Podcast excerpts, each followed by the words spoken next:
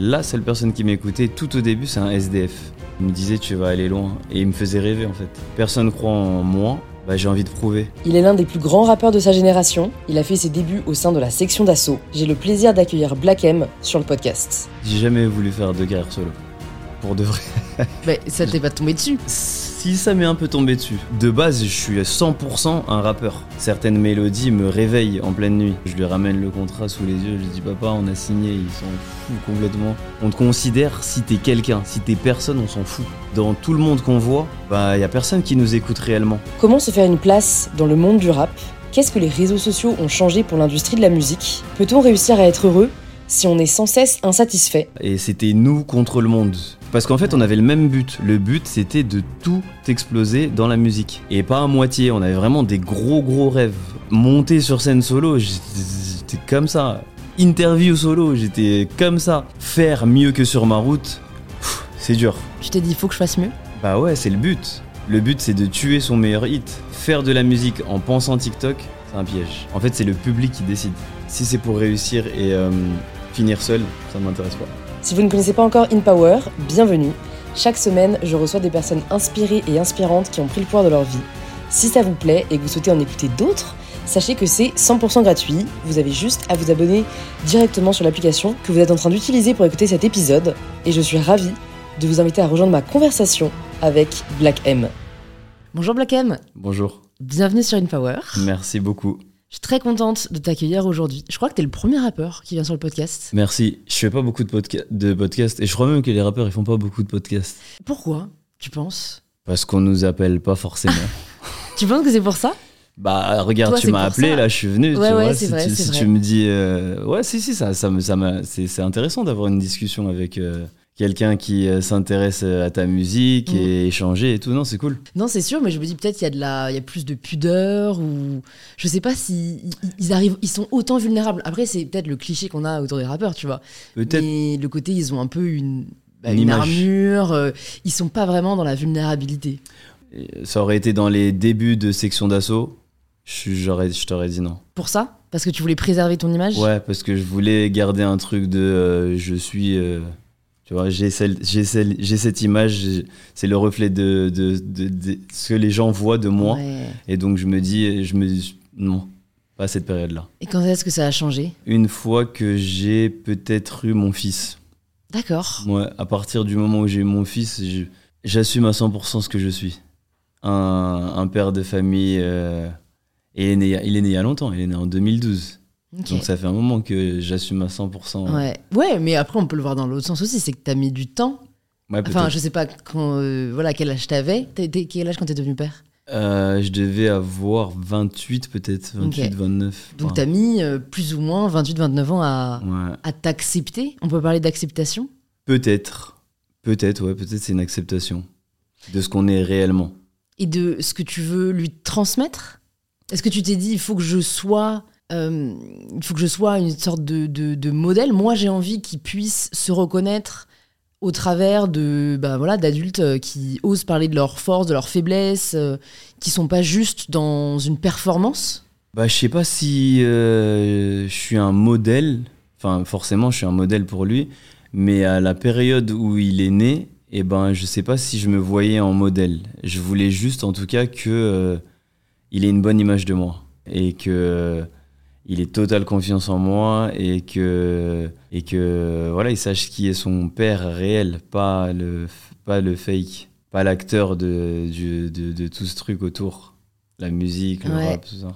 Et pourquoi tu penses que qui t'étais à ce moment-là était fake? Je vais pas dire fake.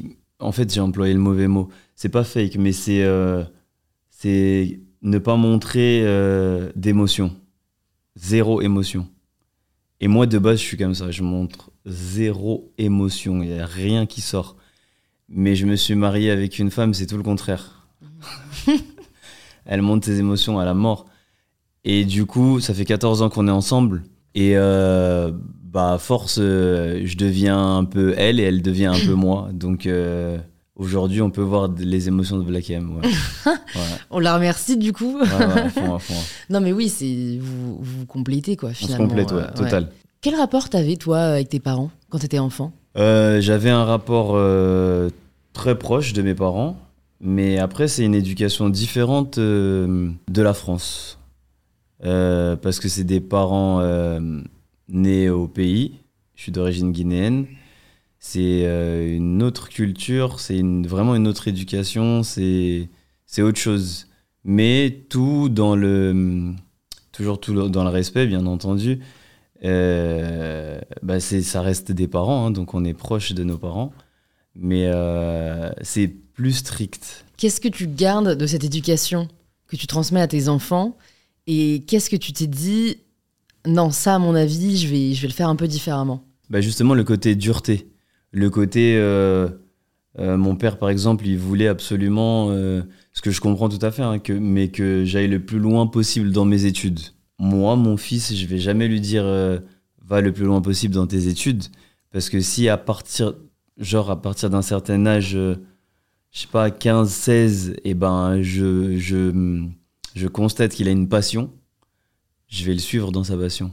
Je vais pas. C'est ce que mon père, il a, il a fait tout le contraire, lui. Ah ouais? Il m'a pas suivi dans la musique du tout, du tout. Il m'a suivi tard.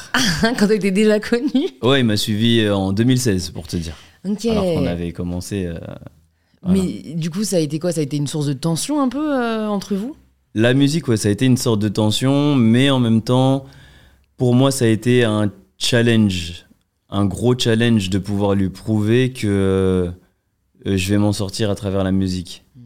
Et il a mis beaucoup, beaucoup, beaucoup de temps à y croire. On l'a même forcé à venir dans certaines salles parisiennes où il était finalement pas convaincu. Et euh, je me rappelle euh, ma première signature euh, chez Sony Music avec la section d'assaut. Je lui ramène le contrat sous les yeux. Je lui dis Papa, on a signé. Il s'en fout complètement.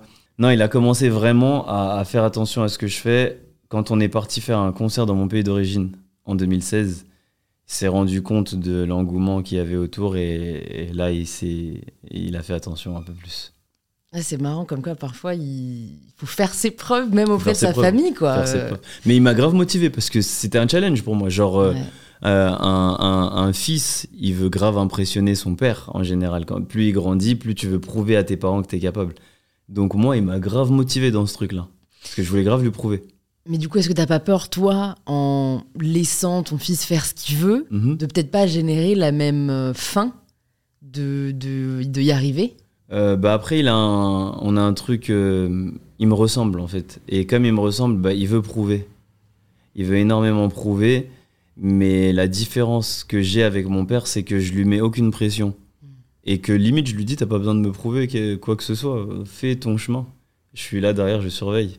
Et c'est lui qui a envie euh, que toi, tu sois fier de lui, quoi. Sans que- Ouais, exactement, exactement. On est un peu différent à ce niveau-là. Il a appris un peu du côté de sa mère, c'est qu'il a besoin des mots, de s'exprimer par les mots.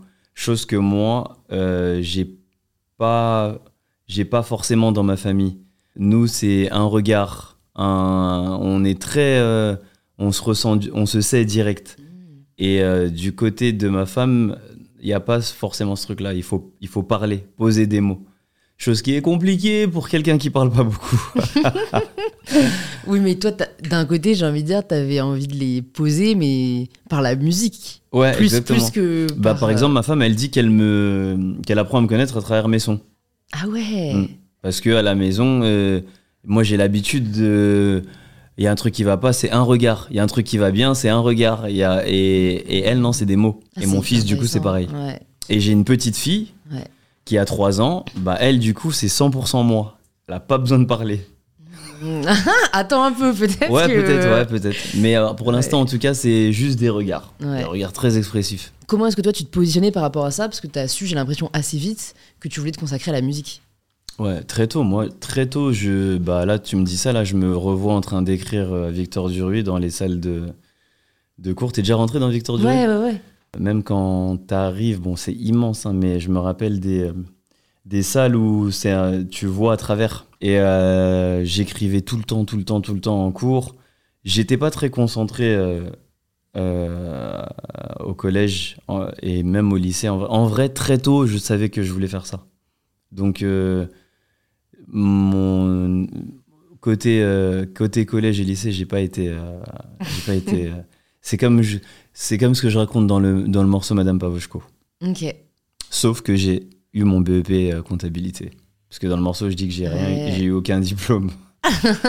C'est pour- pourquoi tu dis ça Pour jouer le côté euh, street cred euh, rappeur non, ou- même pas, non même pas, même pas. C'était, c'est- c'est- je crois pas qu'il y ait un côté street cred à dire que euh, j'ai pas eu, mais j'ai rien eu. Tu vois, c'est pas, c'est, c'est pas. C'est pas une fierté entre guillemets. une mais- fierté. ouais. Mais c'était plus pour le côté, pour le côté où beaucoup de profs, c'est vraiment une revanche ce morceau, où beaucoup de profs me prenaient pour un cancre et beaucoup de conseillères d'orientation aussi que j'ai pu avoir. Donc c'était marrant à la fin de dire j'ai rien eu, mais regardez, j'ai réussi dans la musique. Mm. C'est fou ça, c'est vrai de dire en fait tu t'es écouté là où. Comment t'as fait pour garder, j'ai envie de dire la foi, alors que j'ai l'impression que que ce soit euh, tes parents ou que ce soit tes profs, personne n'y croyait? Bah, c'est justement là la magie, le, la magie du truc, c'est que personne croit en moi. Bah, j'ai envie de prouver. J'ai grave envie- En fait, je suis grave un- quelqu'un qui est dans, le, dans la compétition, le challenge. Donc, euh, si on me dit euh, je vais pas y arriver, je vais le faire en fait. Je vais te montrer le contraire. T'avais des modèles à cette époque? J'avais des modèles dans la musique, mais euh, plus, au, nu- plus au niveau musical que genre euh, devenir. En fait, j'étais fan de Michael Jackson, mais j'ai jamais voulu être Michael Jackson. Oui. Oui, oui. Euh, De toute façon, je pense qu'avoir un modèle, c'est pas forcément vouloir être, c'est plus Ouais, genre ou une vouloir- inspiration. ou ressembler, ouais. Non, j'avais beaucoup de, j'avais beaucoup d'inspiration dans la musique. Euh, Il y a beaucoup d'artistes qui m'impressionnaient. Euh, je prends les Fujis par exemple. Ils m'ont toujours musicalement beaucoup beaucoup marqué. Eminem en image m'a beaucoup frappé le- la tête. Et il y en a plein, plein, plein d'Américains en réalité. Comment ça se passe tes premiers, tes premiers pas dans le rap? C'est, ça ressemble à quoi? C'est à quel âge? Euh, Comment ça se passe? Je crois que c'est vers 14, 15, ou allez, 13. Et euh, à l'époque, on avait des Shenifi. Comment t'appelles les, les trucs où tu mets les cassettes? Les plus. Walkman? Ouais, les Walkman, Ouais. exactement. Et il y avait le bouton enregistrer, il y avait le bouton euh, euh, lecture, il y avait Mm. le. Et moi, en fait, je prenais des cassettes vierges, J'en- je, je branchais un micro et euh, j'enregistrais euh, tout et n'importe quoi. En fait, je me mettais euh, à la place d'un animateur radio, je me mettais à la place d'un chanteur. Je me... En fait, je m'amusais à travers euh, des enregistrements qui, euh, qui n'avaient ni queue ni tête. Petit à petit, euh, ça m'a dirigé vers, vers l'envie d'écrire, l'envie de raconter mes propres trucs. Et euh, de là euh, est née ma passion pour le rap. Comment est-ce que tu sens que ça peut aller au-delà d'une passion et d'un loisir? Genre que ça peut vraiment devenir quelque chose de sérieux? Ouais. Je le sens, c'est très bizarre ce que je vais dire, mais je le sens quand je, quand je sens que j'arrive à capter l'attention de certaines personnes. Genre vraiment, à l'époque, je rappais dans, dans mon quartier, dans le 7e arrondissement, où où, euh, il y avait pas mal de jeunesse quand même, et les, la- les seules personnes qui m'écoutaient, la seule personne qui m'écoutait tout au début, c'est un SDF. Et il était complètement défoncé euh, sous, sous tout, quasiment. Mais il m'écoutait, il me disait tu vas aller loin. Et il me faisait rêver en fait. Il, à travers ses paroles, je, voyais un avenir lointain dans la musique.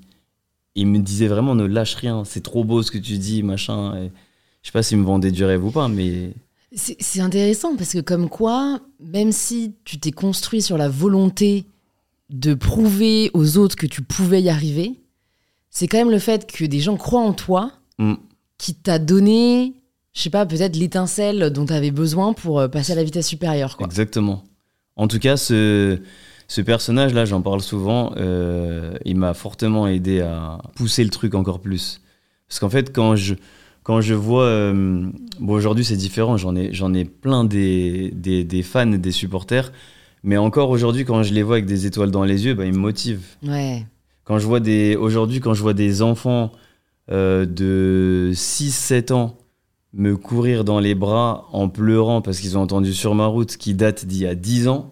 Ça fait déjà incroyable. 10 ans L'année prochaine, ça fera 10 ans. Ah putain, ça me rajeunit pas. Pareil. Bah, moi- ouais, non, mais c'est c'est beau du coup de voir que t'es toujours là, que t'as toujours la même euh, faim et que t'as Ouais, toujours, tu vois, la même envie. euh. C'est ton premier gros hit sur ma route? C'est mon premier gros hit. Comment tu le vis? Est-ce que c'est un hit tout de suite? Non, c'est euh, un hit que j'accepte pas au début. Et même, je ne le veux même pas dans l'album de base. Si, si, pour de vrai. Pourquoi? Euh, parce que bah, justement là, je suis dans un truc de street crédibilité où, où si t'écoutes le premier album, mon premier album, il y a beaucoup de rap qui, à cette période-là, me ressemble beaucoup plus.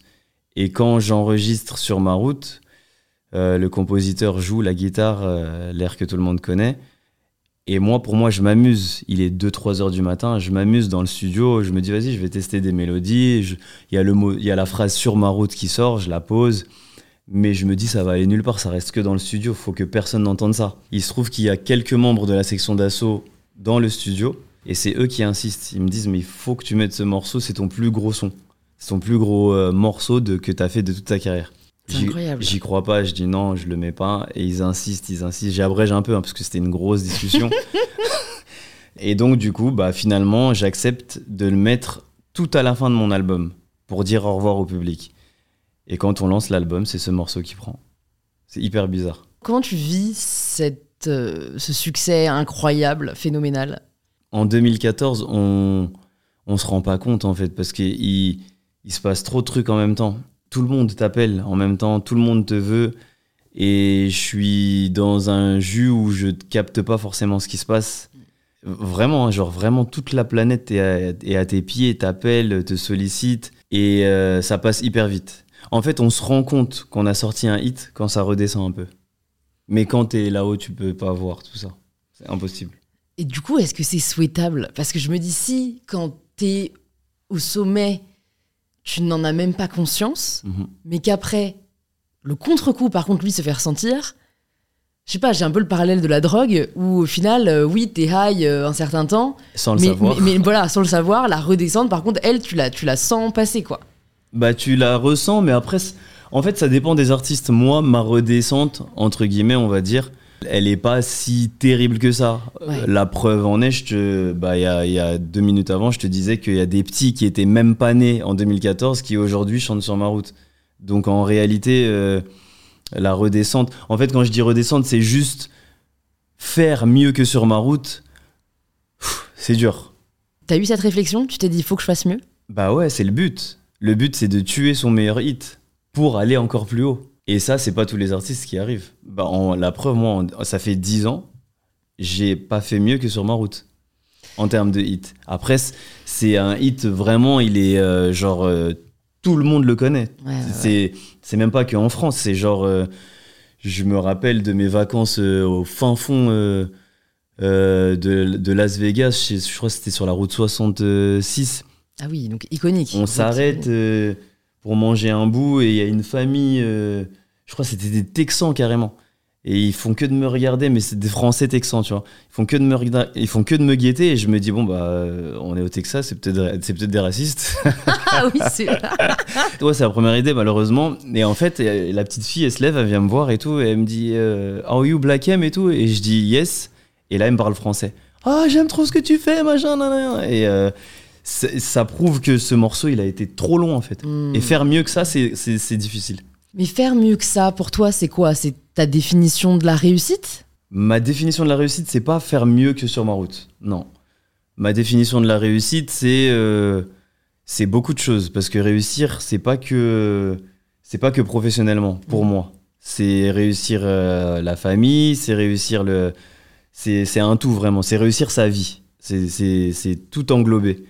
Mais euh, en termes de musique, euh, bah, vu que je suis un compétiteur et, un challenger et tout ce qui va avec, bah ouais, forcément, je pense à vouloir faire mieux que euh, sur ma route.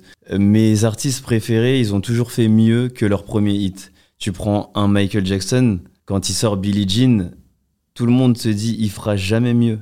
Mais derrière, il enchaîne et il enchaîne et il enchaîne et il enchaîne. Et ça, c'est le truc du génie. En France, il y en a quelques-uns. C'est pas tout le monde. C'est compliqué. Tu prends même les plus gros, gros chanteurs de variété. Un Johnny Hallyday, paix à son âme. Euh, quand, tu regardes son histoire, tu vois qu'il y a un, un sacré. Il y a, il y a pas mal de flops. Il y a beaucoup, beaucoup de flops, mais les gens ne sont pas au courant. Parce que les gens retiennent juste que euh, euh, il a eu un gros succès. Ses plus gros hits effacent tout- toutes sortes de flops, en fait. Alors qu'en vrai, il y a eu pas mal de, de projets qui n'ont pas marché. comment tu travailles pour essayer de faire mieux que ton plus gros hit?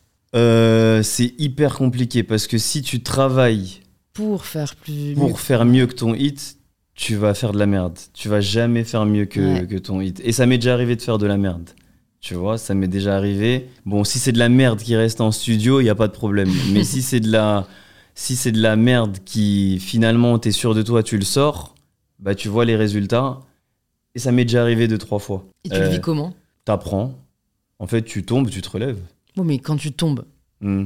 tu le vis comment? Quand tu tombes, bah tu, bah tu t'apprends en vrai, tu te rends compte que c'est pour ça que je te réponds. Non, en fait, quand si tu veux faire mieux que ton hit, bah cherche pas à faire mieux que ton hit, juste fais de la musique. Donc, t'essayes de faire, toi, la musique qui te plaît le plus? Ouais, On exactement. verra ce que ça donne, quoi. Exactement, c'est de l'amusement, c'est c'est un peu la cour de récré euh, dans le studio où, où tu testes plein de trucs. Euh, Il y a un ballon de basket, un ballon de foot, tu testes plein de trucs, tu joues, tu touches à tout. Est-ce que c'est vraiment de l'amusement? J'ai parlé un peu à ton entourage Mhm. qui m'a dit que tu avais un rapport très rigoureux à la musique et au rap. Mm. Que voilà, t'étais du genre à t'enfermer, à vraiment bosser, rebosser, à, à- à être sûr que ça sonne parfaitement juste. Donc, Mm. Est-ce que c'est ça, toi, ta définition de l'amusement? Ou est-ce que tu t'imposes quand même une rigueur dans. C'est totalement, ma, c'est totalement ma définition de l'amusement. Mais eux, ils peuvent pas s'en rendre compte. Parce que pour eux, je me rends fou sur euh, un mot, sur. euh, alors que moi, quand je commence à écouter par exemple un mec comme Eminem et que je vois que de, du, de son- du début de son texte jusqu'à la fin, c'est, on dirait il dit le même mot, alors qu'en vrai, il fait que de rimer. Et pour moi, c'est passionnant. Je me dis, waouh, C'est comment vrai. il fait? Il fait rimer orange, machin, nanani, nanana, nanana. Et euh, c'est, fou en fait. Il arrive à faire rimer le truc, euh, mettre du second degré, euh, jouer avec les mots, euh, mettre du flow, dire quelque chose, une phrase, tu vois, dire un truc sensé, une punchline. Moi, c'est, de l'amusement pour moi. Quand j'essaie de reproduire la même chose, c'est genre waouh. Et quand j'y arrive, je, me dis, je suis trop content. C'est quoi le processus, si tu peux nous partager un peu euh, le processus de A à Z de la création d'un son? Donc par exemple, là, demain, tu te dis, OK, il faut que, faut que je bosse sur un nouveau son. C'est quoi le début? Qui t'accompagne? Et quand est-ce que tu sais que c'est terminé? Ça part souvent d'une idée, mais en fait non, même pas, parce que ça peut partir de tout et n'importe quoi. Si je prends l'exemple, ça m'est arrivé hier. euh, si je prends l'exemple qui m'est arrivé hier, on m'a envoyé une prod, euh, une compo, et de cette compo-là, il y a quelque chose qui est sorti de ma tête. Mais ce que j'ai appris à faire avec le temps, c'est de ne pas forcer. Parce que dès que tu forces, eh ben, c'est plus de l'inspiration, c'est du forcing. Mais quand ça vient tout seul, eh ben, c'est ton inspiration. Tu vois? Et quand tu forces en général, c'est pas bon. Euh, quand tu laisses l'inspiration elle-même s'exprimer, eh ben, il se passe quelque chose de magique. Et donc, du coup, très souvent, euh, ça part d'une discussion, ou ça part d'un, fait divers, ou ça part d'un rêve.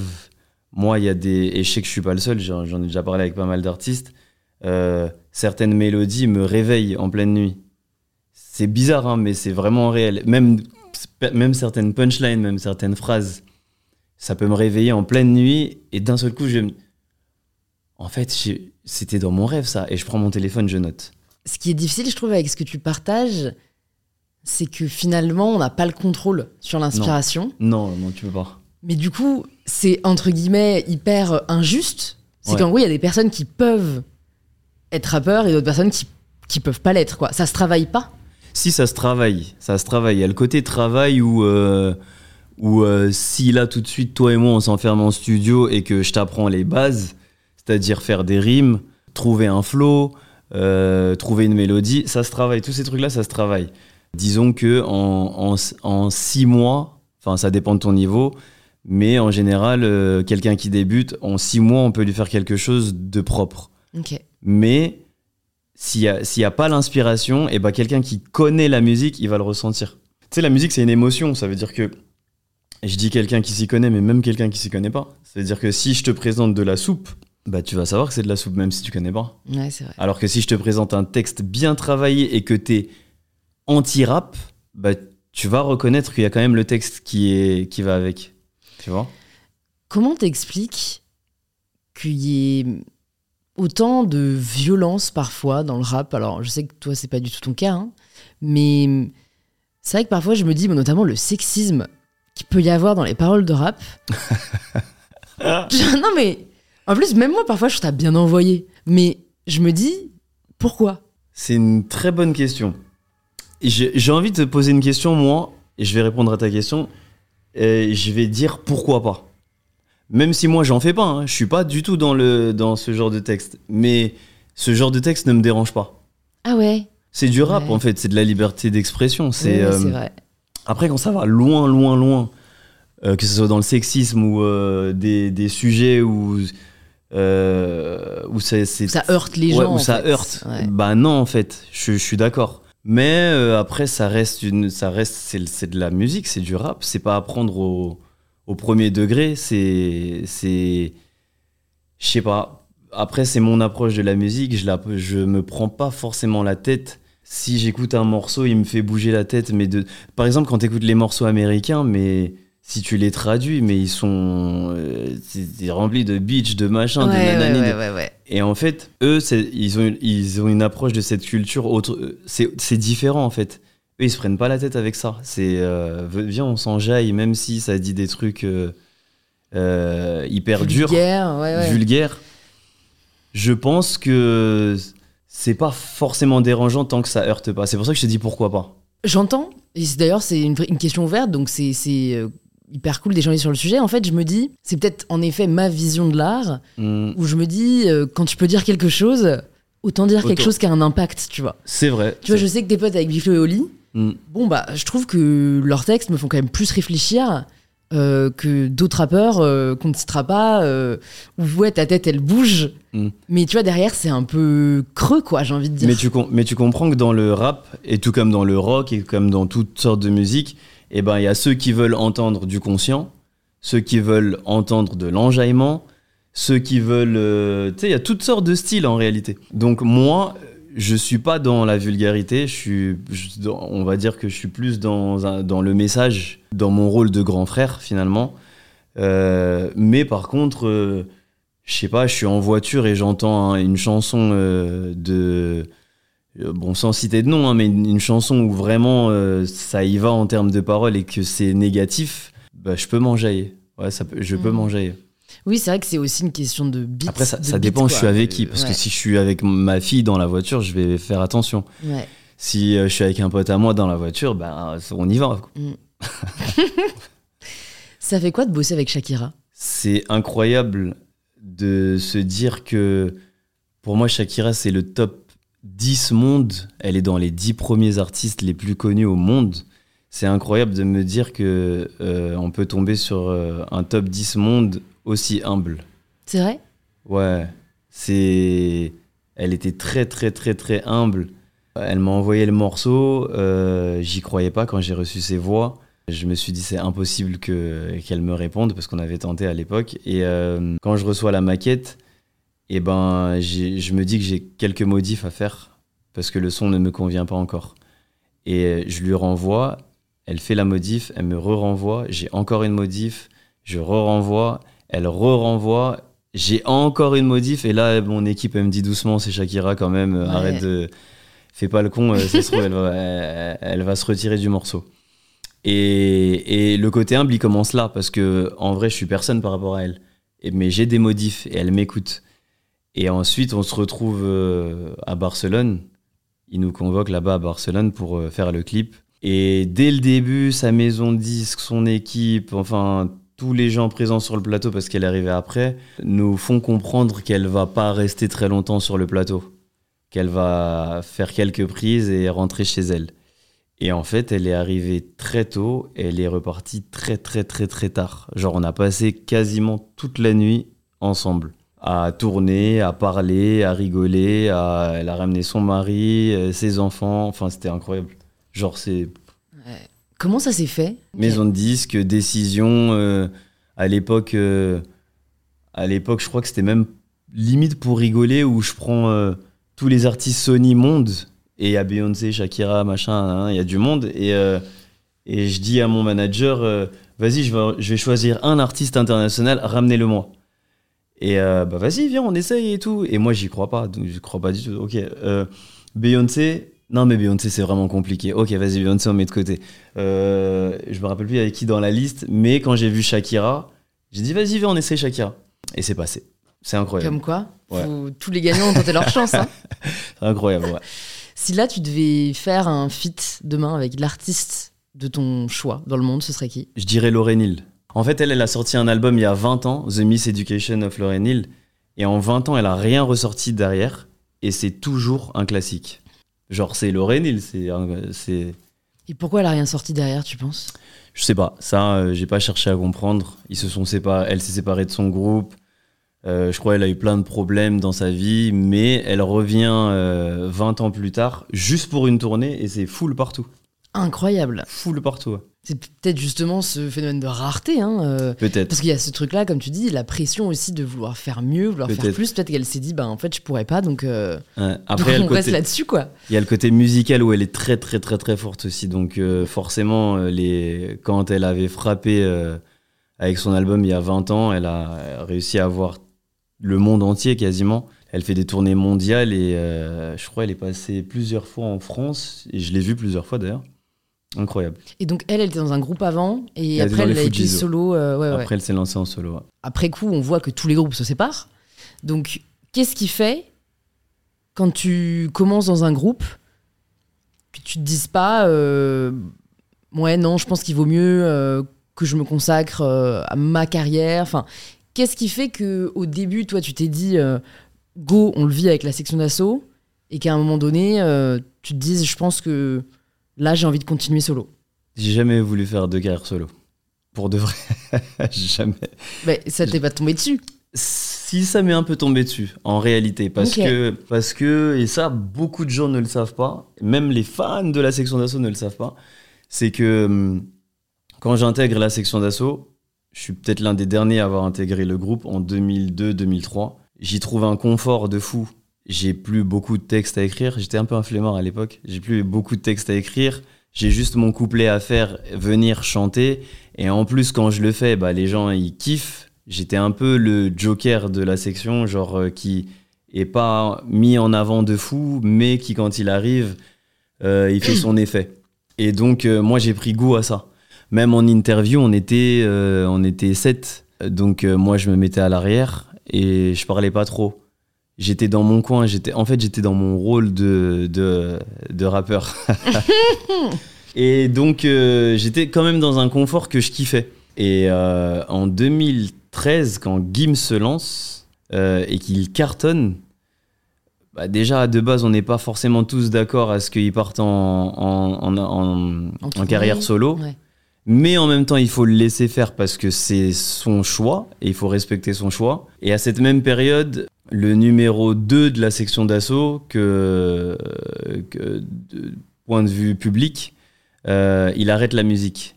Il arrête la musique, donc on regarde qui après le numéro 2, on regarde le numéro 3. Et mon producteur, il me regarde, il me dit, bah, c'est à toi. Et je suis pas prêt, j'ai pas de morceaux, je suis, j'ai pas envie, je suis trop bien dans le groupe. Mais comme il y a une hype autour de Section d'Assaut et de Black M aussi, bah faut essayer. Et j'essaye et crois-moi que le public ne le sait pas ça non plus, mais j'ai mis du temps à apprécier le fait d'être en solo. Hmm. Mes débuts, c'était euh, monter sur scène solo, j'étais comme ça. Interview solo, j'étais comme ça. Quoi d'autre? Les clips. En fait, j'étais habitué à être avec le groupe, tu vois. Et quand tu me dis tout solo, ça me fait peur de fou. J'ai très très très peur, mais je le montre pas. Les gens euh, me voient à travers euh, parce que je faisais beaucoup d'expressions de visage, les gros yeux, les machins, d'où les surnoms que tout le monde me donnait. Et ils aimaient beaucoup ça. Donc j'arrivais à masquer ma peur à travers la comédie que je faisais euh, face à la caméra. C'est vrai qu'il y a presque une histoire de jeu. Enfin, j'ai regardé plusieurs vidéos de toi en, en- en live et je suis impressionnée par aussi la capacité à mobiliser le public, à se donner avec le public. Enfin, c'est- un autre taf presque C'est un tu autre vois, taf. que, que de chanter. Ouais, c'est un autre taf. Mais aujourd'hui, c'est différent parce que euh, avec le temps, j'ai pris goût en réalité. Ça a duré que euh, les six premiers mois de, de la sortie de mon premier album. Après, c'est une autoroute. Mais au début, Bah, par exemple, un morceau comme Sur ma route, qui est un morceau chanté, je sais pas le chanter sur scène. Je sais le faire en studio avec les arrangements, enfin tous les arrangements qui vont avec, réglage de voix, etc. Mais sur scène, c'est la réalité. Donc je dois le chanter. Je sais pas le faire. Donc euh, les premières scènes, je chante faux. Euh, je sors de scène, mon ingé son, il me dit ah, va falloir prendre des cours de chant, c'est pas possible. ça se travaille, c'est avec le temps que j'ai travaillé, travaillé, travaillé et pris goût à le faire. J'avais fait les victoires de la musique avec Sur ma route. Euh, les gens, ils ont aimé la prestation, mais j'avais peur de fou. Parce que je sais pas le chanter, en fait, de base.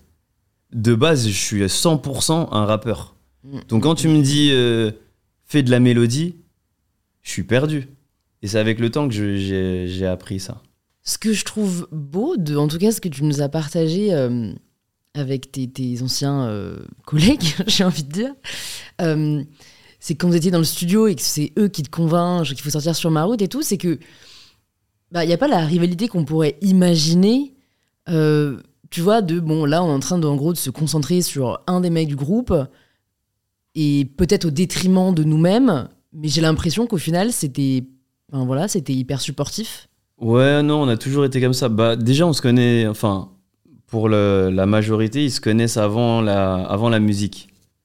Et donc, euh, du coup, ça joue beaucoup parce que c'est une histoire de, de frères plus que de, euh, plus que de musique en réalité. Et ouais, on a toujours eu ce truc où on veut pousser la personne qui se lance au maximum. Gims, quand il s'est lancé en premier, c'était quand son succès, c'était quand même le nôtre. Ouais.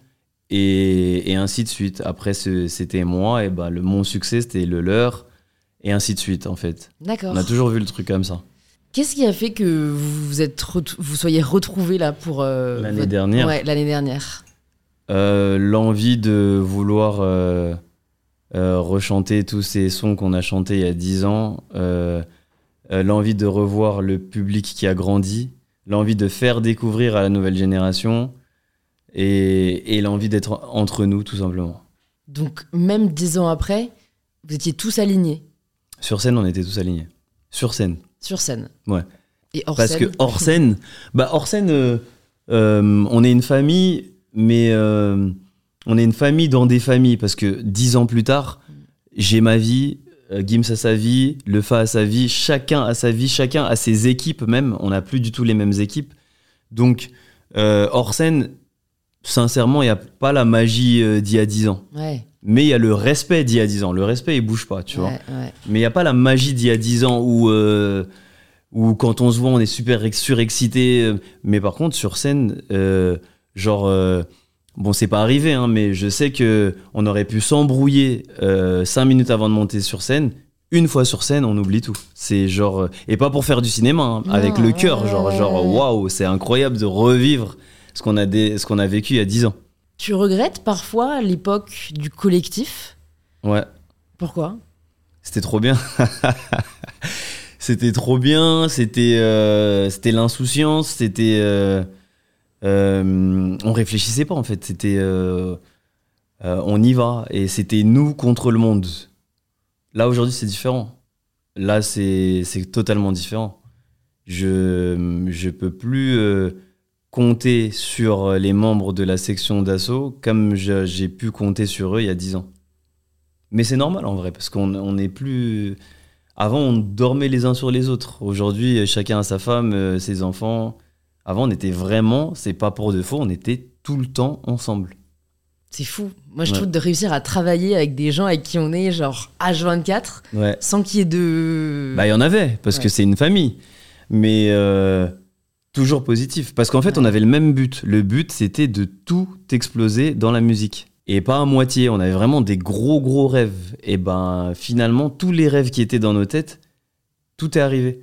On s'est dit, on va faire. Euh, on va réussir à remplir euh, la Seine-Bastille à l'époque, euh, qui faisait 300-400 personnes. Rempli. Élysée-Montmartre, rempli. on avait fait la première partie d'Orelson, on était comme des oufs. C'était rempli pour lui, mais nous aussi, on a fait le show, c'était mortel. On a, bref, on a fait toutes les petites salles de Paris. Une fois qu'on a fait toutes les petites salles de Paris, on s'est dit, on s'attaque à Bercy. Bercy rempli. Deux Bercy, on l'a doublé, rempli. En termes de section d'assaut, il nous manque que le Stade de France. Pourquoi vous l'avez pas fait pour cette tournée-là pour la dernière? C'était c'était en discussion, mais finalement, ça, s'est- ça, ça a tranché pour deux U Arena. Ok. Et qui était très très cool aussi. Deux Ouais. fois 40 000, c'est cool. Ouais. Bon, ça vous reste un objectif à viser alors. Le Stade de Le France. Stade de. France. Ouais, Gims l'a fait, le Stade de France. Ouais. Comment c'était ta journée du 13 octobre, la journée là de, de Ah là. la sortie de ton nouvel Ah, album? C'était. euh, ça, tu vas me faire raconter ça. Pas de stress au début.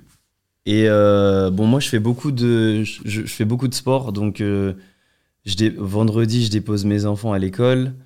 Après, euh, je prends mes gants de boxe, je vais à la salle. Et moi, d'habitude, je me dis pas vendredi 13, c'est un jour de malheur, euh, comme tout le monde. Je suis pas dans les superstitions où je.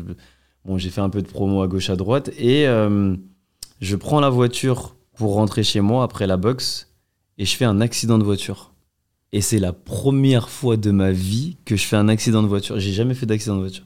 Mais genre un accident réel. Je suis, je, prends mon taxi, je suis à l'arrière, je suis sur mon téléphone en train de regarder mes vidéos de, de, boxe.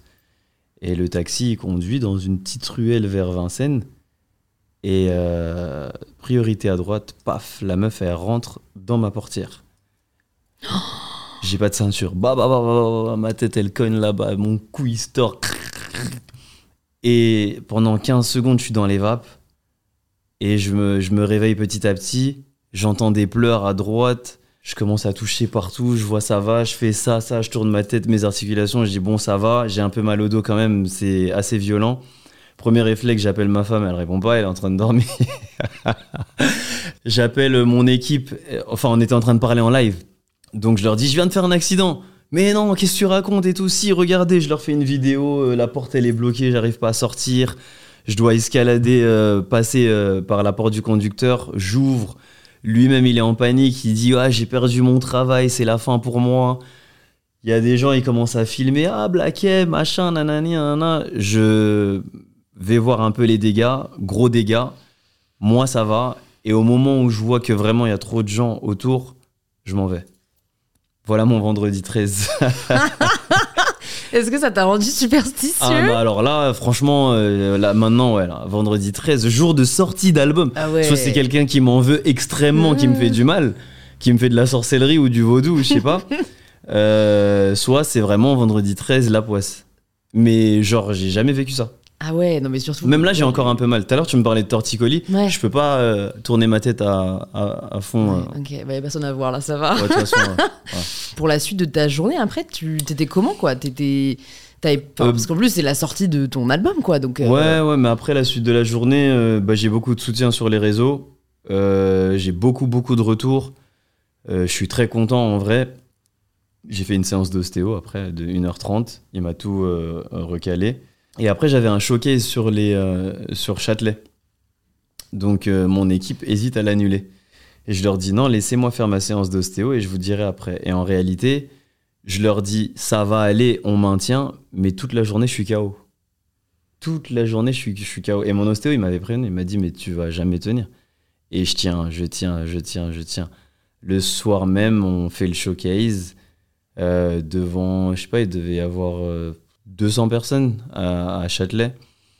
Et euh, je rentre chez moi, je m'endors direct. Je m'endors direct, direct. Genre, euh, pff, paf. Ouais, ouais, bah, c'est c'est fort, de, c'est parfois le devoir professionnel, entre guillemets, qui, qui te fait tenir, quoi, l'adrénaline. Ouais, c'est l'adrénaline tenir, qui m'a hein, fait tenir. Mais dès que ça retombe, je suis tombé Mm. tellement. Et ça m'a fait du bien de dormir. Voilà, c'était il y a deux jours, je le précise, quoi. C'est bah, très c'est- récent, c'est quoi. ça en plus, c'était il y a deux jours, c'était vendredi. Écoute, j'aimerais qu'on parle un peu de ton nouvel album, donc que j'ai écouté euh, en avant-première. Voilà, je te remercie encore. Merci Parce que j'ai relevé quelques petites phrases qui m'ont interpellé un peu dans, dans chacune des chansons de cet album. Allez, on va commencer par euh, Mougli. Mhm. Donc Mougli, qui est dédié à ton fils. Pourquoi t'as voulu dédier cette chanson à ton fils? Bah, si t'écoutes le titre, je raconte un truc assez difficile. Il est né prématuré, il est né à six mois de, de grossesse de ma femme. Euh, C'était hyper compliqué parce que, bah, déjà, dès que je le vois, c'est compliqué parce que j'ai l'image de des médecins autour de, Léa, de ma femme. Donc, euh, c'est une césarienne. euh, Et je le vois sortir du ventre de, de, de Léa. Je suis assis et il n'y a pas un bruit, silence. Donc j'entends pas de pleurs. Et je les vois, ils sont tous euh, au taquet, des trucs respiratoires, machin. Et je retiens ma respiration en même temps. Et au bout de trois minutes, il y a un médecin qui vient me voir. Et moi, pour moi, il va venir me dire c'est mort. Et euh, il me dit ça va, mais ça va être très compliqué. Et à ce moment-là, ma femme, elle dort encore, elle est encore euh, endormie. Et j'ai plein d'images. En fait, j'oublierai jamais de ma vie ce, ce, moment. C'est que après, ils le mettent en couveuse. Et euh, quand ils le mettent en couveuse, quand j'arrive pour le voir pour la première fois, déjà, il fait la taille de ma main, réellement. Il est tout petit, tout petit, tout petit, avec des, des poils partout. Il est pas fini, en fait. Ouais. Non, il y a six mois, il est pas fini. Et euh, je l'entends pleurer, pleurer, pleurer. Mais pleurer comme un bébé prématuré. C'est-à-dire que tu l'entends à peine, mais il pleure. Et j'entends une infirmière qui crie sur tout le monde. Comment vous pouvez laisser un prématuré qui a pas encore mangé comme ça et tout Et je me dis, mais ils lui ont pas donné à manger, c'est des ouf. et euh, bon, ça s'est vite réglé. Et le premier truc que je fais, c'est que je lui tends mon doigt et euh, il l'attrape et ça le calme direct et il me regarde. Il s'arrête. Et il a, mais il a des fils partout. hein. Genre, c'est euh, c'est pas facile du tout à voir. Il a des fils partout, le nez, machin, nanani. Et les tout petits, je- il sait pas, il, il comprend pas en fait. Et donc, euh, ça, ça m'a marqué. Euh, Il y a un autre truc qui m'a marqué euh, un infirmier qui me demande un selfie au moment où ma femme accouche. Aussi, ça m'a- Arrête. Je me suis dit, mais de... je lui ai dit non, bien évidemment, mais c'est après que je me suis dit, mais c'est un ouf, en fait, il m'a demandé un selfie. Et après, à partir de là, eh ben, c'est une bagarre pendant six mois, euh, voire plus, parce que il y a des jours, on arrive à l'hôpital, il respire plus, donc il faut réanimer. Euh, Il y a des jours où, tu sais, il y a plein de, y a plein de, de nouveau-nés euh, prématurés euh, dans le même service. Donc tu vois des parents attristés parce qu'il s'est passé une dinguerie. Tu vois d'autres, ils sont contents. Enfin, c'est il y a trop d'émotions différentes dans, dans, dans ce service des, des prématurés. Et nous, au bout de trois mois, il sort, mais avec, une bouteille d'oxygène. C'est-à-dire qu'il faut lui mettre les lunettes d'oxygène. Et quand on se balade, on est obligé d'avoir cette petite bouteille d'oxygène, qui n'est pas lourde, hein, mais euh, bah, ça le surveille. Avec le petit euh, truc de détection pour le, cœur, qui dès qu'il sonne fort, et bah, ça veut dire que son cœur il bat moins bien. Bah, nous, c'est des cauchemars en fait, parce qu'en pleine nuit, parfois juste il bouge le pied, c'est pas qu'il respire mal, mais c'est juste il bouge le pied et tut, tut, tut, tut. Qu'est-ce qui se passe? Il respire plus. Et du coup, euh, c'est ça pendant, pendant longtemps. Et il faut savoir que moi, à cette période, je suis en full success. Genre, je suis vraiment avec Section d'Assaut, on est, en, on est à notre apogée.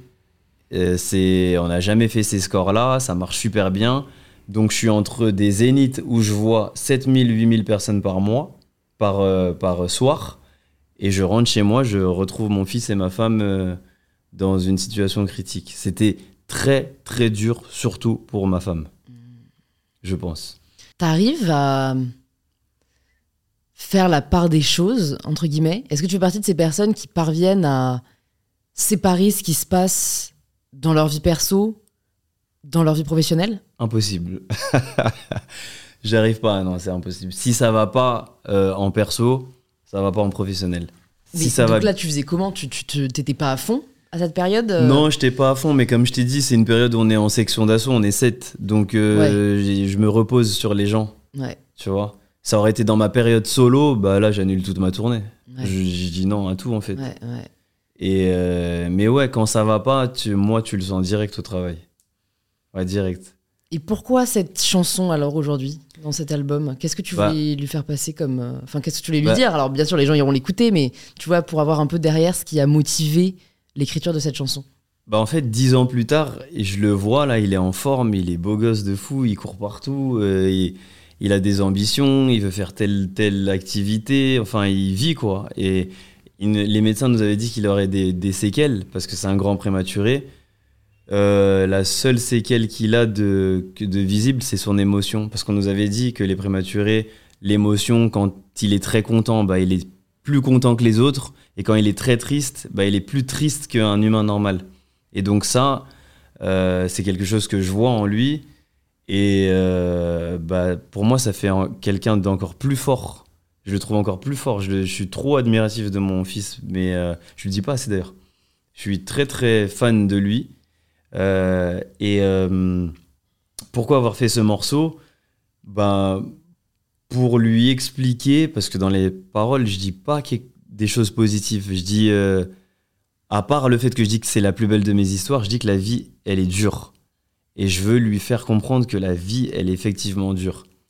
Et que quoi qu'il arrive, je serai là pour, pour l'aider. C'est pour ça que je dis malheur à celui qui osera te blesser, machin, nan. Et peut-être que c'est mon, c'est ma thérapie dix ans plus tard de ce qui s'est passé il y a Ouais. dix ans. Ouais, parce que sur le moment, t'avais Sur le pas moment, le temps impossible. de processer tes émotions à toi. Impossible, ouais. Et là, dix ans plus tard, 11 ans plus tard, parce qu'il a 11 ans, bah, c'est ma thérapie de ce qui s'est passé il y a, il y a quelques années. T'as jamais fait de thérapie? Tout court? Si, Si. T'as bien aimé? En fait, j'ai toujours été anti-thérapie. Ouais. Pourquoi toujours psychologue, tout moi, faut pas me parler de psy. de- Mais ma femme, c'est tout le contraire. Je t'ai dit, moi et ma femme, on est de, de vrais. un- des... Yin et Yang. Exactement. Et donc, euh, à l'époque, elle voyait un psy. Et euh, elle me dit, ça serait bien qu'on le rencontre. Je lui dis, mais moi, jamais je vais lui raconter ma vie, c'est impossible. Tu me connais, moi, je parle pas avec les gens que je connais pas, c'est pas possible. Et on y va, on fait cette première consultation. La première et la dernière, d'ailleurs, à cette époque-là, à cette période-là. Et la psy, elle me parle, c'était une dame, elle me parle, elle me parle. Et je suis fermé au début. Et petit à petit, je parle, mais je m'en rends pas compte. Et mais au début, je lui dis que Madame, vous aurez rien de moi. euh, moi, je parle pas avec les gens que je connais pas. euh, Je lui parle très franchement. Et petit à petit, je dis voilà les trucs sur ma vie. Et elle me regarde, elle me dit bah vous voyez, vous venez de vous livrer.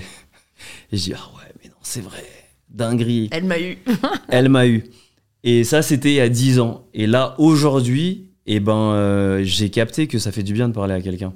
Franchement, ça fait du bien. c'est pas. Quelqu'un qui est pas là pour te juger, quoi. Exactement. Ça fait du a pas bien. intérêt à te recommander. Surtout nous, dans notre. euh, Excuse-moi, je te coupe. Dans notre, euh, dans notre métier, on voit trop de monde.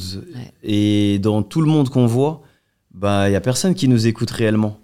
Ils écoutent le CD, ils écoutent, mais le fin fond, fond, fond, fond. Il y a que certains fans, hein, ils arrivent à déceler certains trucs. Mais avoir le fin fond, fond, fond du truc, c'est rare. Il faut quelqu'un. Qu'est-ce qui t'a motivé récemment à te dire euh, je vais donner une chance à la thérapie? C'est euh, c'est ma femme. Ouais, parce que elle, elle a jamais arrêté et ça lui sert beaucoup. Et je la suis sur ça parce que je sais que c'est un bien, c'est un bien au final. J'ai vu que vous étiez fiancé avec euh, ta femme au bout de trois mois. Ouais. Alors, je suis obligée de te demander, euh, genre, comment. Est-ce que, genre, vraiment, t'étais convaincu à l'époque Ouais. Moi, j'étais convaincu. Mais je crois qu'elle aussi, elle était convaincue. En fait, on était. C'était le yin et le yang, mais trop fusionnel. Genre, la fusion, j'ai jamais vu. euh, Enfin, je. Mais même jusqu'à aujourd'hui, c'est. C'est. euh, elle va pas bien, je vais pas bien. Euh, tu sais, on se. On est connecté. Je peux pas t'expliquer euh, le pourquoi du comment, mais on est connecté. Et donc, du coup, au tout au début, quand on se marie au bout de trois mois, euh, c'est tellement logique. J'ai l'impression que ça faisait euh, des années et des années et des années qu'on se connaissait. On faisait des nuits blanches à parler, à refaire le monde. À l'époque, on fumait des joints, on racontait nos vies. Tu sais, c'était, euh, c'était trop beau, en fait. Donc, au bout, de, au bout de combien de temps tu te dis je vais la demander en mariage? Trois mois. Tu la demandes en mariage au bout de trois mois? Ouais. Trois mois. vous fait- fiancez? Ouais, elle m'a dit oui direct. Et vous vous mariez euh, quelques mois plus tard, je Ouais, crois. ouais, euh, ouais, ouais. Mariage religieux. c'est c'est c'est dingue. C'est vraiment, je suis. euh, Mais en fait, je trouve ça beau parce que on pourrait y mettre tellement de jugement, mais au final, vous êtes là euh, 14 ans plus tard, je crois. Bah, c'est ça qui, est- Tu mais vois, c'est ça c'est qui est assez fou. fou. parce que nous-mêmes on se regarde parfois on se dit euh, l'année prochaine ça va faire 15 ans on se dit bah en vrai nous personne. Parce qu'on a, on a, on a eu beaucoup d'histoires où les gens euh, ils y ont pas cru parce qu'il y a eu des disputes parce que c'est un couple 15 ans forcément. Parce qu'il y a eu des histoires des et la vie de couple. Mais finalement 15 14 ans plus tard on est très soudés et, et ensemble. Mm. et on a les mêmes objectifs surtout. Qu'est-ce que tu pourrais donner comme conseil à des personnes qui là sont peut-être en couple, tu vois, depuis quelques temps euh, et qui ne savent pas si c'est la bonne personne Ou en des tout cas, jeunes, si- genre 10 ans de moins que moi, je leur dirais Genre en moi j'ai 26, tu vois. bah si tu tombes sur la bonne personne, si tu le ressens au fin fond de toi, va au bout de la démarche. Tu penses que c'est que ça, que c'est qu'une question de d'intuition?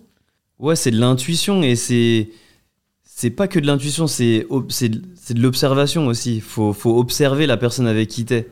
Ça elle- ça va. Faut observer la personne avec qui t'es. Faut t'observer toi-même. En fait, faut regarder si vous êtes compatible. Parce qu'au bout d'un moment, c'est plus que l'amour. Il y a l'amour, ça joue hein, évidemment, toujours. C'est c'est le plus important. Mais euh, il peut y avoir l'amour, mais par contre, si vous n'êtes pas compatible, bah c'est mort. Ouais, c'est vrai. Et nous, on s'est déjà posé cette question avec euh, ma femme. On s'aime de fou, il n'y a pas de problème, mais est-ce qu'on est vraiment compatible? Toi, t'aimes ça, moi, j'aime ça.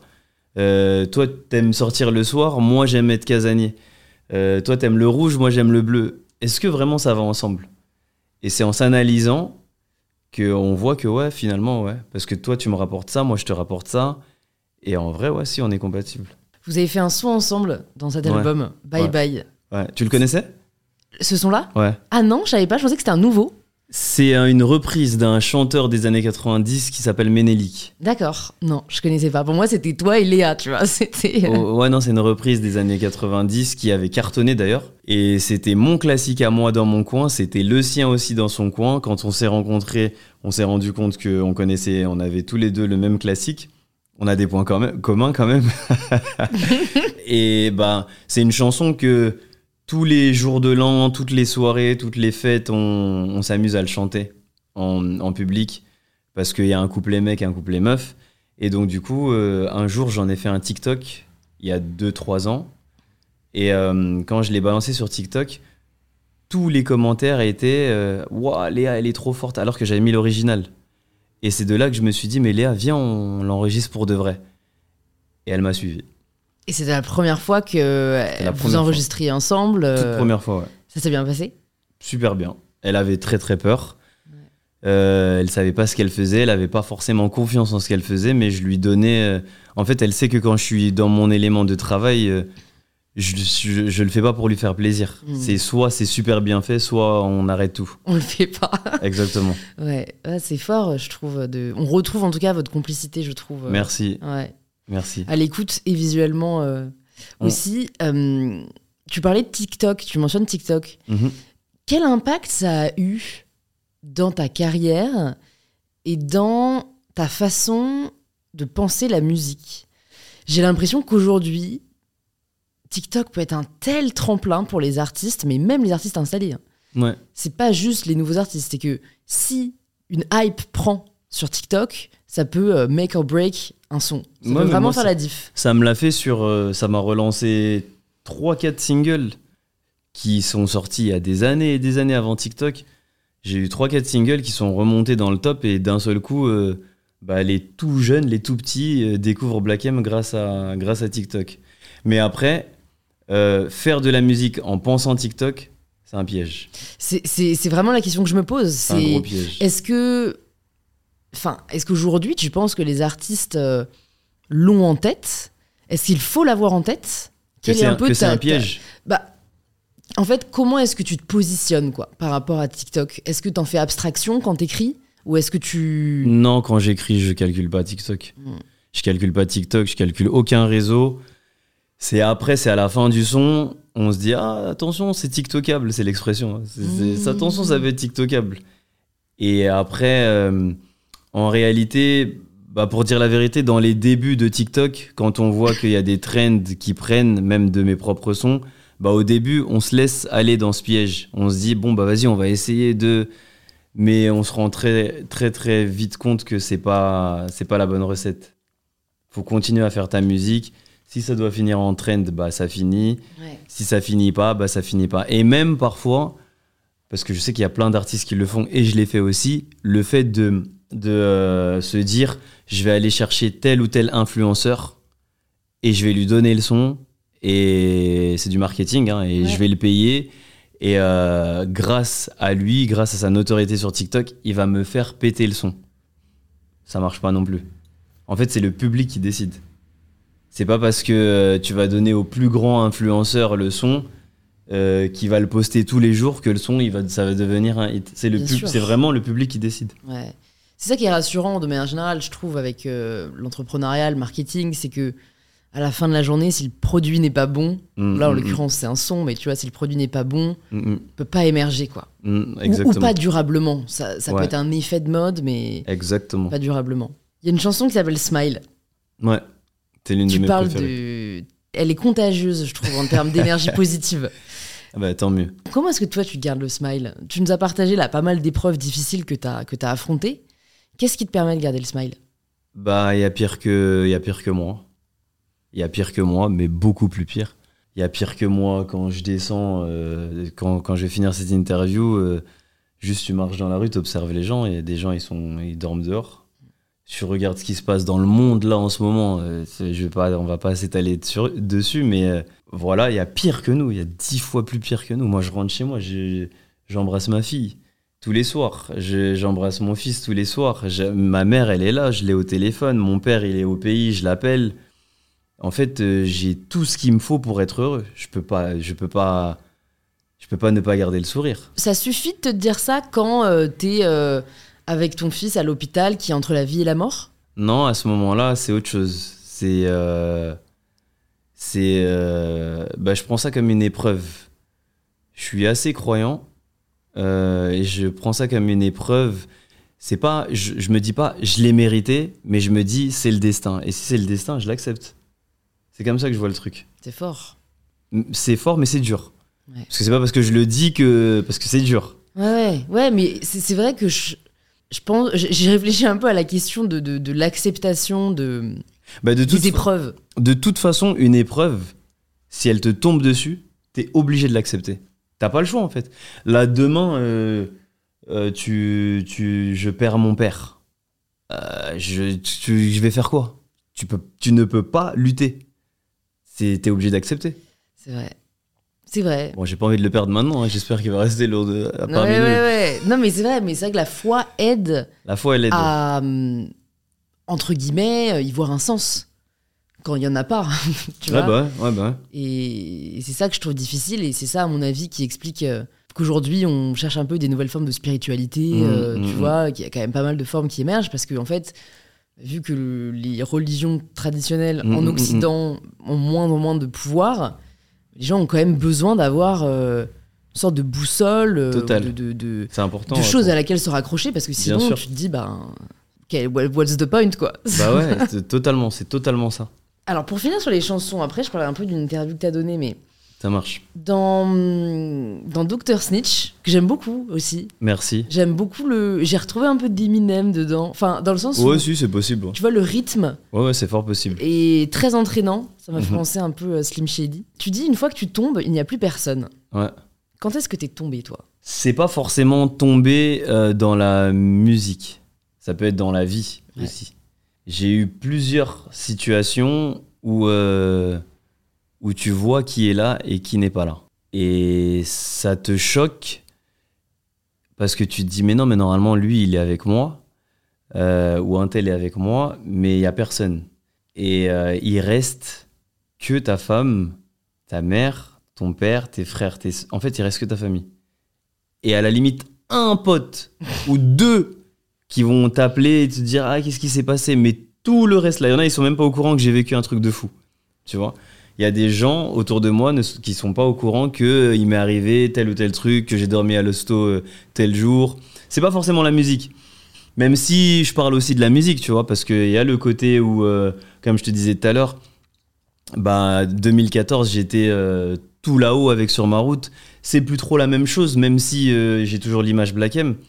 Bah, je vois qui est là, qui n'est pas là, quoi. Et euh, les moments où tu tombes, eh ben, ils sont, euh, je vais pas dire, ils sont plus appréciables parce que c'est des moments qui font mal, mais c'est des moments où ta lucidité, eh ben, c'est là que tu vois tout, en fait, parce que tu vois clairement qui est vraiment là pour toi. Alors que quand tu es là-haut, tu vois pas, il y a tout le monde.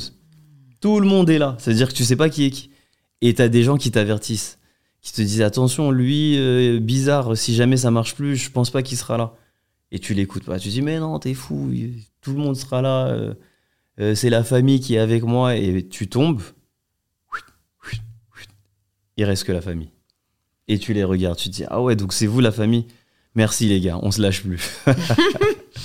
Ça a changé quoi dans tes relations humaines? Je suis, j'allais dire rien, mais non, je- je- c'est un mensonge, mais en vrai, ça a changé que je suis moins naïf. Je suis moins naïf, je suis moins dans le, euh, dans le je donne. Mon équipe, ils aiment bien m'appeler l'abbé Pierre Ah, parce que j'ai pas de mal à donner. Je sais pas pourquoi. Euh, et même quand je m'analyse, c'est vrai que je suis en. J'ai pas de mal à faire une passe à quelqu'un, genre euh, vas-y, viens. Je te donne un exemple. Un artiste qui sort de nulle part, euh, je vais aimer son, sa musique, bah, je vais discuter avec la personne sur Instagram, même si c'est personne. Et la personne, elle va être choquée. Elle va dire Mais je parle avec Black M là, c'est incroyable. Bah ouais, mais j'aime bien ce que tu fais, donc euh, je vais partager même. Et je Mmh. partage. Et aujourd'hui, j'ai, j'ai toujours ce côté-là, mais j'essaie de, de le canaliser. pourquoi? Parce qu'il m'a joué des tours. À vouloir faire des passes à tout le monde. Et au final, euh, même si en réalité, quand tu fais une passe, eh ben, t'attends pas à ce qu'on te rende la balle. Mais t'attends pas à ce qu'on te la fasse à l'envers non voilà, plus, quoi. t'attends pas à ce qu'on te tourne le dos non plus. Tu penses qu'on peut être trop bon, trop gentil? Ouais, bah oui. Oui, ouais. C'est triste quand on y pense. hein. Ouais. Trop, trop bon, euh, trop con. Mais euh, je suis de ceux qui pensent comme Soprano, c'est ces gens-là qui gagnent à la fin. Soprano, il, a dit ça en une interview une fois. Je suis proche de Soprano dans la musique, proche de Big Flo et Oli aussi.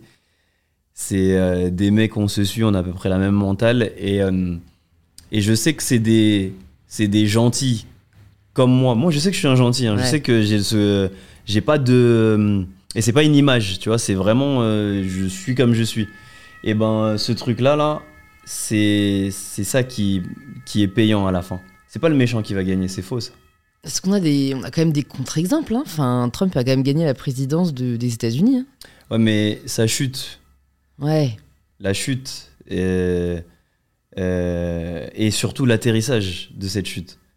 Et puis oui, l'héritage, entre guillemets, qu'il laisse. Mais j'a- j'aimerais bien croire ça, tu vois, mais je sais pas si c'est vrai. euh, Moi, je pense que les moments sombres de- du personnage que tu viens de citer, il doit vivre des trucs très très durs. C'est sûr et certain. Ouais, c'est vrai. Mais c'est sûr. Tu peux pas être aussi mauvais et réussir autant, et derrière, quand ça retombe, bah, genre, il a rien. Ouais. Mais t'es- non, tu vas, tu, vas, Ouais, tu vas payer, tu payes. Le karma. C'est c'est vrai, mais c'est, tu vois, un peu comment tu arrives à associer finalement tes désirs d'ambition euh, grande et rester fidèle à toi-même, gentil, humble? Parce que c'est vrai que j'imagine que c'est plus simple de réussir en, en ne se souciant pas des sentiments des autres. C'est pas faux. Mais euh, si c'est pour réussir et euh, finir seul, ça m'intéresse pas. Il y en a beaucoup hein, qui se soucient pas des, des sentiments des autres. Donc ils avancent, ils blessent un tel, ils- ils montent encore un étage, ils blessent un autre, et un autre, et un autre. Ils arrivent au sommet, mais ils sont au sommet tout seuls parce qu'ils ont blessé tout le monde. Et le problème, c'est que quand tu es au sommet, au bout d'un moment, tu vas glisser, tu vas redescendre. Les mêmes personnes que tu as croisées quand tu montes, c'est les mêmes personnes que tu vas croiser quand tu descends. Et elles sont plus là pour toi. Elles vont juste te regarder Mhm. tomber. Tu disais que votre ambition avec la section d'assaut, c'était vraiment de, de percer dans la musique et voilà, de tout déchirer. Mm, mm. Vous l'avez fait. Comment est-ce que tu gardes l'envie et l'ambition une fois que tu as accompli ton objectif? C'est ça le challenge. T'as toujours envie de faire plus.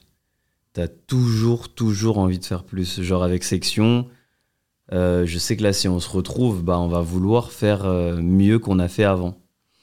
Et en solo, c'est la même chose. C'est. C'est, tout à l'heure, on parlait de Shakira. Bah, j'ai envie de faire plus que Shakira. J'ai envie de faire au-dessus. Et après, on n'a pas beaucoup non plus au-dessus de Shakira. J'aimerais bien Beyoncé. Ouais, Beyoncé, si tu nous, si tu nous écoutes, on attend le fit. Ouais. Dans Encre Noire, tu dis euh, je, je voudrais juste que tu reviennes. Mhm. Est-ce que tu parles de quelqu'un en particulier? Alors, encre noire, euh, ça peut être interprété de plein de façons différentes. Et en plus, ce qui est drôle, c'est que j'en parlais avec ma femme là, là, il n'y a, pas- y a pas longtemps. Tu parles de Guy dit. et- Le bad buzz. et, et ouais, tu parles de Guy. Et en fait, euh, il y a certains morceaux que je travaille tout seul. Et il y a d'autres morceaux où euh, on est plusieurs dessus. Euh, c'est un travail à, à l'américaine, vraiment. Et pour le coup, pour ce refrain-là, eh ben, il vient pas de moi direct. Il vient d'un, auteur-compositeur qui m'a proposé le thème et la mélodie et tout ce qui va avec. Et euh, quand j'ai écouté avec mon directeur artistique qui s'appelle Alassane, euh, on a directement dit mais ça c'est un trop gros son, trop de gens peuvent se l'approprier, donc viens on le récupère et on l'écrit à notre façon. Donc moi j'ai récupéré que le refrain et j'ai écrit les couplets à ma façon. Mais c'est vrai que ça peut porter à se dire mais je parle de qui? Ouais, ouais, ouais. mais après, même si je vais dans ma propre vie personnelle, bah ça pourrait être, euh, je sais pas, des personnes que j'ai que je ne vois plus, des personnes euh, décédées, des personnes, ça peut être trop large en fait. Mais c'est ça qui est fort, je pense, avec euh, beaucoup de tes sons, c'est qu'on peut s'identifier Exactement, et que c'est le but aussi Mhm, euh, qu'on puisse se l'approprier. exactement. En parlant aussi un peu à ton entourage, euh, j'ai su que dans la chanson euh, Le pouvoir, Mhm. tu parles, tu dénonces euh, finalement pas mal les inégalités sociales et voilà les luttes de pouvoir Mhm. qui sont à l'œuvre aujourd'hui. Pourquoi ça te tient à cœur? Parce que c'est une réalité qui me choque. C'est une réalité qui, qui, qui est pas forcément normale et on le normalise. Genre, genre euh, ce que je raconte dans, dans le morceau, c'est des situations qui me, c'est vraiment arrivé. Je vais dans un, je vais dans une boutique de, de, mais ça m'est arrivé il y a, même pas très longtemps. Une petite boutique de luxe que, que que, je croise dans mon chemin. Euh, je suis en survette, je rentre à l'intérieur. euh, la, la- la vieille dame qui est à l'intérieur, qui tient la boutique, ne me connaît pas parce que c'est pas sa génération. Mais elle me regarde avec des yeux genre Qu'est-ce que tu fais dans ma boutique? Mais qu'est-ce que tu fais dans ma boutique? Tu vas acheter quoi? Comment? Mais elle sait pas, je peux acheter toute sa boutique si je veux, tu vois? Bah, c'est ça le pouvoir en fait. C'est genre, euh, c'est tout ce que je dis dans le morceau. Genre, euh, tu me regardes bizarre parce que je suis rentré dans ton bar, mais dès que j'ai sorti mes deux trois black cards, d'un seul coup, tu m'as regardé comme si euh, j'étais le Messi, tu vois? Et c'est souvent ça la vie. C'est genre, on te considère si t'es quelqu'un, si t'es personne, on s'en fout. C'est fou que. Il y a un truc de fou qui me, qui me rend vraiment fou, c'est genre, euh, nous les artistes, bah, les gens ils aiment bien nous, nous offrir des cadeaux. Mais nous on a déjà tout. Donner à ceux qui n'ont pas, tu vois. Mais les gens ils calculent pas ceux qui n'ont pas. Ils préfèrent donner à ceux qui ont déjà. Et ça c'est le pouvoir. Moi dans ma position, bah, je le vis bien parce que j'ai réussi. Mais quand je regarde les autres situations, c'est dur. C'est vrai. C'est très vrai. Enfin, tout est finalement euh, intéressé, quoi. Ouais, ça, moi, qui me, C'est de l'intérêt, ouais. qui me fait de plus en plus de peine. C'est vrai que c'est tout est. Et d'un autre côté, euh, il y a des amis qui me tiennent le discours, euh, tu vois, par rapport à l'opportunisme. Ouais. J'ai des amis qui me disent, mais en fait, l'opportunisme, bah, c'est normal, quoi. Dans, dans le sens où, oui, je vois, je vois une opportunité, oui, je vais la saisir. Moi je trouve ça normal aussi l'opportunité. C'est différent du pouvoir. Bah, en fait, c'est différent, mais parfois la barrière, elle est, elle est fine entre euh, l'opportunisme où finalement, bah, tu vois, si on pousse le trait, ça peut être devenir ami avec quelqu'un parce que cette personne peut t'apporter quelque chose. C'est de l'opportunisme, Ça c'est de l'opportunisme. tu vois. Euh, mais d'un autre côté, est-ce qu'on peut le reprocher à la personne bah, qui a peut-être, euh, comme toi, tu vois, des ambitions, des rêves et qui, comme on le disait, bah, parfois se donne aussi les moyens d'arriver à ses fins? Mais je pense que là où je mets la barrière, c'est que ça ne doit pas se faire euh, au détriment d'autres personnes et ça ne doit pas se faire en prenant de haut d'autres personnes. C'est-à-dire, tu peux faire ta route et, et, et, on va dire, euh, voilà, avancer par rapport à tes intérêts, mais ça ne doit pas se faire au détriment des intérêts des autres. Je suis d'accord. Mais après, c'est souvent au détriment des, des, des autres, Ouais. malheureusement. Ça, c'est un truc que tu peux pas maîtriser. Moi, je pense qu'on est tous un peu opportunistes. Tous. Et c'est des degrés différents. Il y a ceux qui en ont rien à foutre de blesser X ou Y et ceux qui vont faire doucement parce qu'ils savent que. Et ceux qui vont pas le faire tout court. Parce qu'il y a des gens. euh, euh, mais en général, ce qui est fou, c'est que celui qui n'est pas opportuniste, bah, il bouge pas. Il reste, à sa, il reste à sa place, il évolue pas. Écoute, j'ai fait un podcast avec un docteur en neurosciences, Mhm. Albert Monkébert, qui est sorti il y a pas très longtemps. Là, je vous mettrai dans les notes pour ceux qui l'ont pas écouté.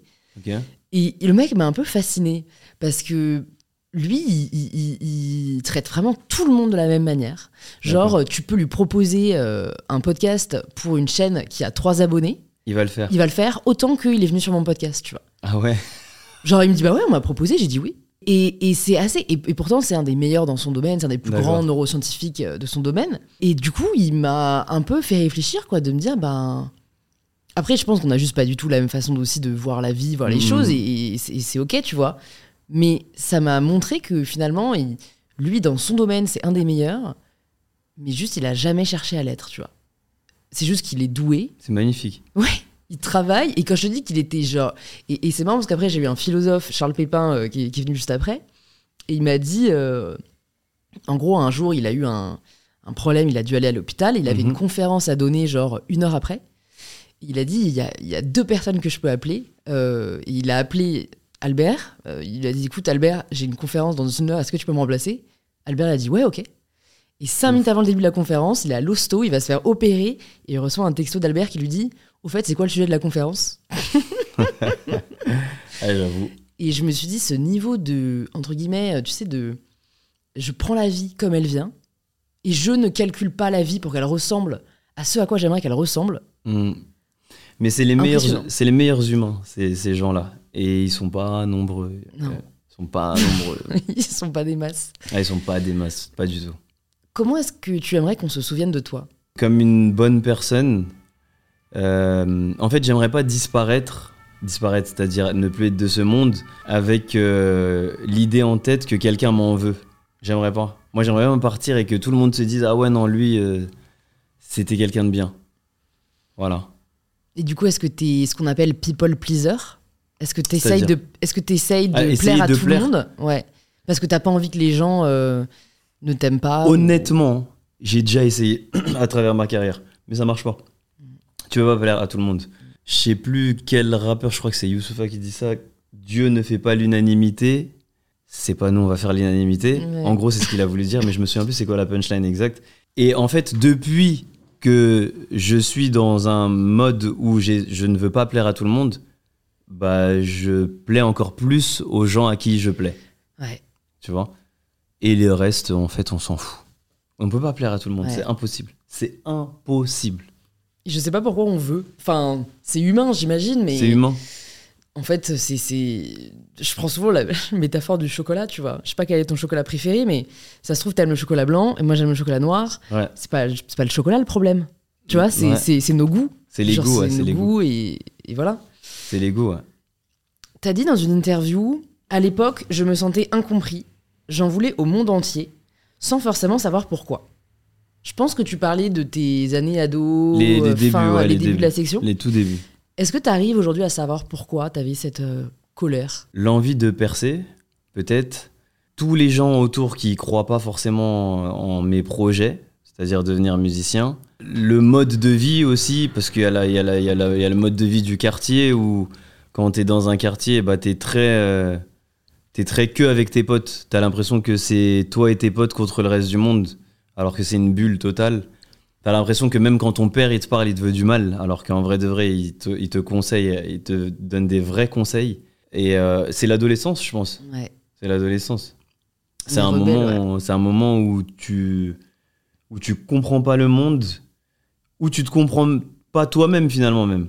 Tu vois, où t'es dans un truc, euh, t'en veux à tout le monde, tu sais même pas pourquoi. Qu'est-ce que tu dirais là à ton fils euh, dans quelques années quand il débutera l'adolescence? Qu'est-ce que tu aimerais lui dire? J'aimerais lui dire, mais de toute façon, mon fils, il- là, il a 11 ans, on dirait déjà un petit ado, ça fait flipper tellement, ça, tellement il est mature. Et euh, bah, je pense que je, je serais dans le même truc que là maintenant, je serais. En fait, je veux qu'il me dise tout et, et qu'il n'hésite pas à me raconter même les situations les plus gênantes, que je serai toujours là pour lui. Je l'accompagne dans tous ses choix, s'il est déterminé. Tous. C'est puissant.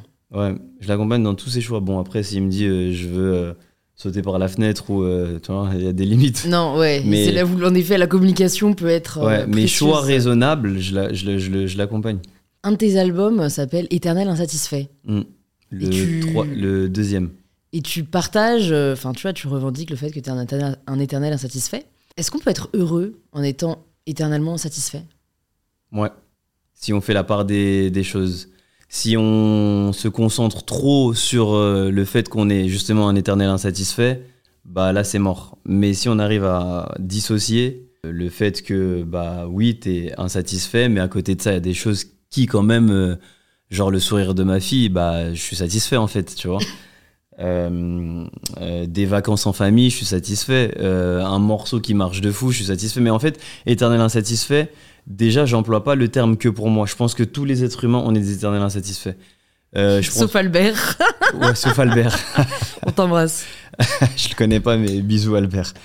En fait, je prends, je prends souvent l'exemple du, bo- de- du boxeur. Un boxeur, il va monter sur le ring, euh, il va tout faire pour devenir champion du monde, par exemple. Il va devenir champion du monde. Après qu'il ait fini euh, cette étape de champion du monde, bah, il va vouloir rester champion du monde. Et pour, en fait, c'est un truc d'éternel insatisfait. J'ai gagné, mais je veux encore gagner. Et encore, et encore, et encore. Pareil euh, au foot, les joueurs de foot. on a gagné une Coupe du Monde, on en veut une deuxième, une troisième, une quatrième. Nous sommes des éternels insatisfaits. On veut toujours plus que ce qu'on a. Justement, moi, c'est ça qui me questionne. C'est est-ce que ça nous rend heureux, cette mentalité? C'est D'un côté, je vois bien ce que tu veux dire. C'est-à-dire, c'est un moteur, en fait. C'est un moteur. et- et on peut trouver, je pense, une forme d'épanouissement dans ce moteur. Euh, franchement, je, je suis très alignée avec ça. Mais je me demande si euh, ça a pas ses limites, en fait, notamment quand ça marche pas comme tu veux. Parce que, en fait, limite, si tu as du succès, bon, bah, c'est cool de te dire euh, toujours, euh, en effet, truc. je peux aller chercher un peu plus et tout. Mais si on cherche toujours plus, mais qu'on n'y arrive jamais, je pense que ça peut te rendre très malheureux. Bah quoi. ouais, là, là, dans ce cas-là, ouais, forcément, tu peux. Et comme du coup c'est facile de se comparer, je sais pas si toi t'arrives à être exempt de la comparaison, tu vois. Mm. Mais même si toi tu cartonnes, tu vois toujours la personne qui cartonne un peu plus, Bien qui, sûr. ouais. qui fait un peu plus de bruit, et ça peut venir entacher ton bonheur.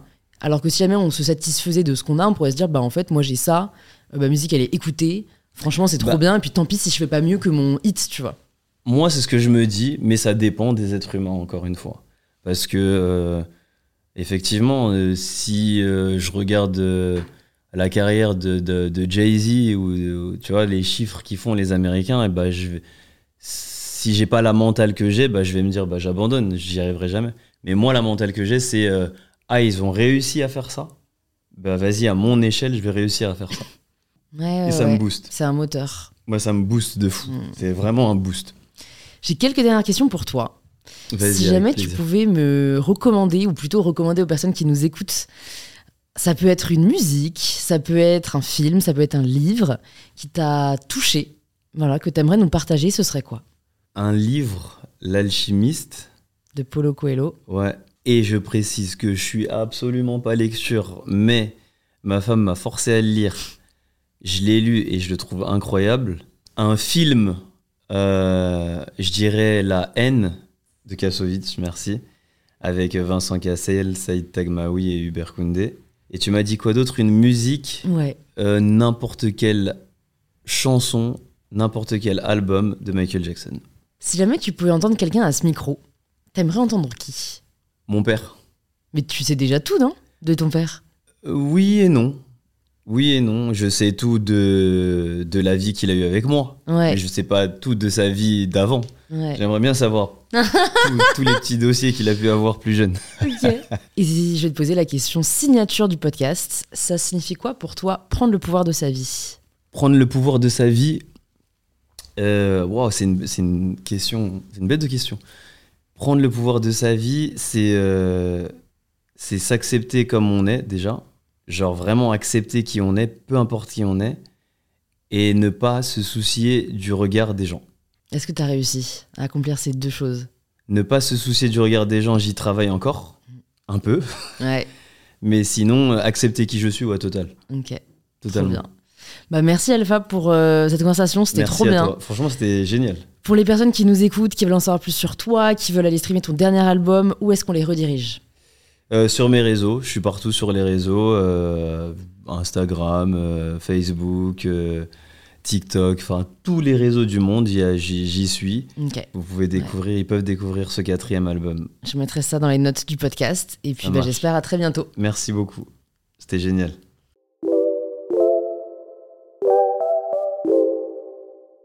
Merci au vrai d'être arrivé au bout de cet épisode, j'espère qu'il vous a plu. Si c'est le cas, ça nous fait toujours plaisir de lire vos retours, alors n'hésitez pas à nous taguer en story blackm et mybetterself et envoyer un petit message à Alpha si le podcast vous a plu. Je pense que ça lui fera très plaisir. Et si vous cherchez quel épisode écouter ensuite, plus de 300 épisodes sont disponibles gratuitement sur InPower. Il suffit de vous abonner sur la plateforme que vous utilisez là en ce moment même. Et si vous êtes super extra, de le faire découvrir à un proche à la recherche d'inspiration. Je vous dis donc à très vite pour un tout nouvel épisode d'InPower.